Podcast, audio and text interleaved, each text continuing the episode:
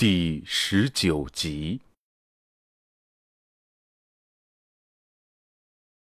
张亮拍了一下聂远的肩膀：“嘿，下次可别再来搞个什么突然袭击的呀！”哼，还不知道下次是什么时候再过来呢。聂远苦笑了一下：“哎，我希望下次再来。”是来 C 市度假，啊，你快点回去吧，别迟到了。这两天真的是麻烦你了。张亮耸了耸肩，哎，有什么好麻烦的呀，是吧？哦，那行，那我走了。聂远拖着行李箱进入了双流机场，身后的张亮见聂远消失，钻入汽车。便离开了机场大门。一条消息葬送了一家三口的命，这让聂远怎么都想不通：为什么徐正会投毒害死自己的妻儿呢？也许他这么做是这个家最好的解脱吧。他进入登机口。要回去了。中午十一点，李安在与刑侦支队只有一街之隔的公安局报告厅召开了“八幺四”专案组成立新闻发布会，会场被人坐满，有很多记者和本地的自媒体人站在过道上等待发布会的召开。哎呀，怎么这么多人啊！李安从门缝往报告厅看去，方志国在他的身后用手用力的握了握李安的肩膀，给他打气：“没事，就按照之前确定好的说就可以了。如果有什么问题回答不上来，我会通过耳机告诉你应该怎么说的。”李安算是头一遭面对这么多人发言，他抿了抿嘴，好吧。方志国平静的说：“千万不要提及关于我的事，如果我现在就出现，后期很可能不太好操作。”哦，知道了。报告厅里的记者们都已经等了很久。发布会已经延迟了将近十分钟了，就是不见有人上台，记者们不免有些着急。就在他们交头接耳的时候，报告厅的侧门被人推开，一个身着警服、皮肤黝黑、看起来只有三十多岁的男人走到了演讲台前，报告厅瞬间鸦雀无声。男人环顾了一下四周，干咽了口唾沫，就把话筒向着自己的方向靠了靠。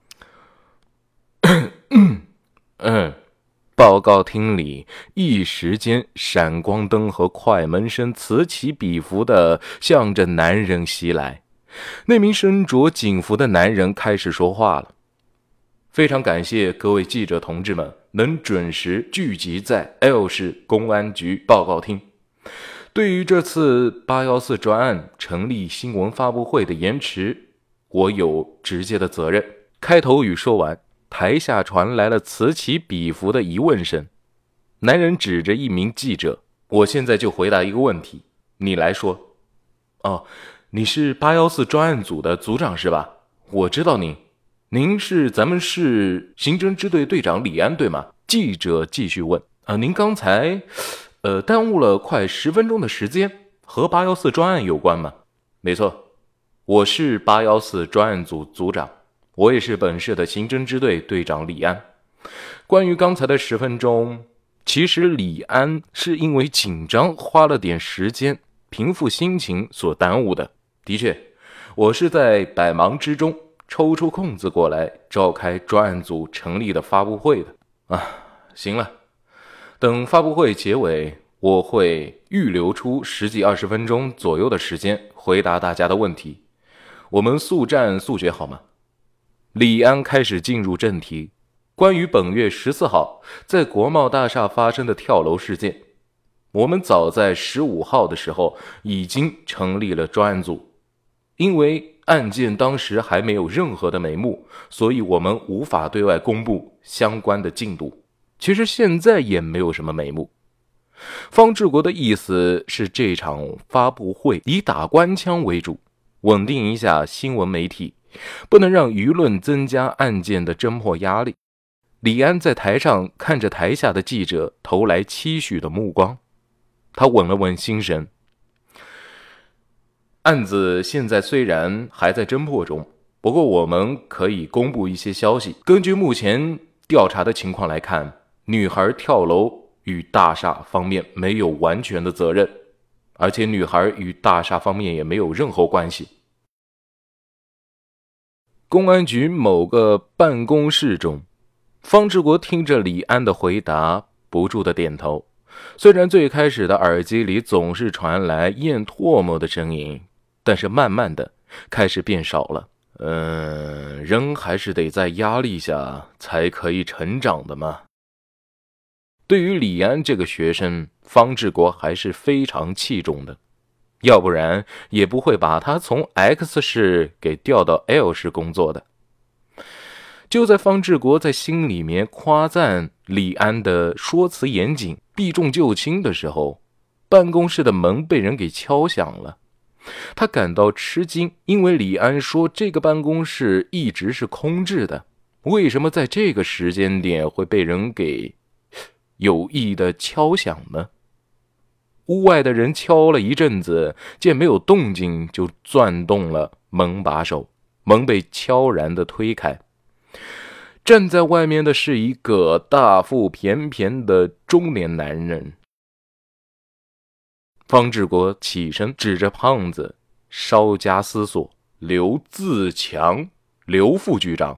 哎呀，真的是方厅长啊！前两天我去省厅办事，想找你，他们说你来我们 L 市了。”呃，我在想，方厅长要是来我们 L 市，为什么不提前给我电话通知我一声呢？让我隆重的接待一下呢？刘自强满脸堆笑走上前去与方志国握手。哎，真的是想不到啊，您还真的来了。刘副局找我办什么事啊？方志国接过了刘自强递过来的香烟，点燃。我怎么没有听人说呀？刘自强同时点燃香烟，闷嗯一声。呃，其实就是小事嘛。当时他们还征询过我意见，就是说要不要告诉方厅长，或者说给他去个电话。哎，我想只是个小事，自己跑一下就行了，用不着麻烦方厅长了。嗯，什么事啊？还要专程跑到省厅去找我，方志国眉头微微皱起来。自己与刘自强除了工作方面就没有什么交集了，他找自己究竟是为了什么事？公事还是私事啊？刘自强满脸堆笑，有些难以启齿。呃，这个嘛。我在 X 市啊，有一个亲戚家的小孩，他公务员考试不是过了吗？呃，想看看能不能进公安系统。当时第一个想到的就是方厅长了。呃，不过问完您的去处之后，我就有些后悔了。哦，我在 X 市的话也是有些朋友的，根本没有必要去找你，对吧？才可以办事啊。最后我就去找他们去帮忙了。方志国掸去了手上的烟灰，关心的问道：“那都安排好了吗？没安排好的话，就和我说，看看他适合什么样的岗位，适合就让他去做。”刘自强十分不好意思的笑了笑：“那麻烦方厅长上心了，他的工作问题必须安排好啊。嗯，他们一家。”对工作都挺满意的。方志国把烟头掐灭。哦，对工作满意就好啊。呃，现在小孩心情都差，能稳定下来，实在是再好不过了。刘自强又递上去一根烟，方志国不想再续。我从来都不连着抽两支烟的。刘自强把烟收回。呃，方婷，不知道您来我们 L 市是不是为了八幺四专案过来的呀？方志国有些生气，说话的语气有一些愤怒。你觉得一个普通的跳楼案我会过来吗？这个案子不到一个小时就上了热搜，我还能有心思好好待在空调房间里吹空调吗？呃，专案组总指挥应该是方婷吧？看来刘自强之所以推门而入的原因。现在，才展露出来。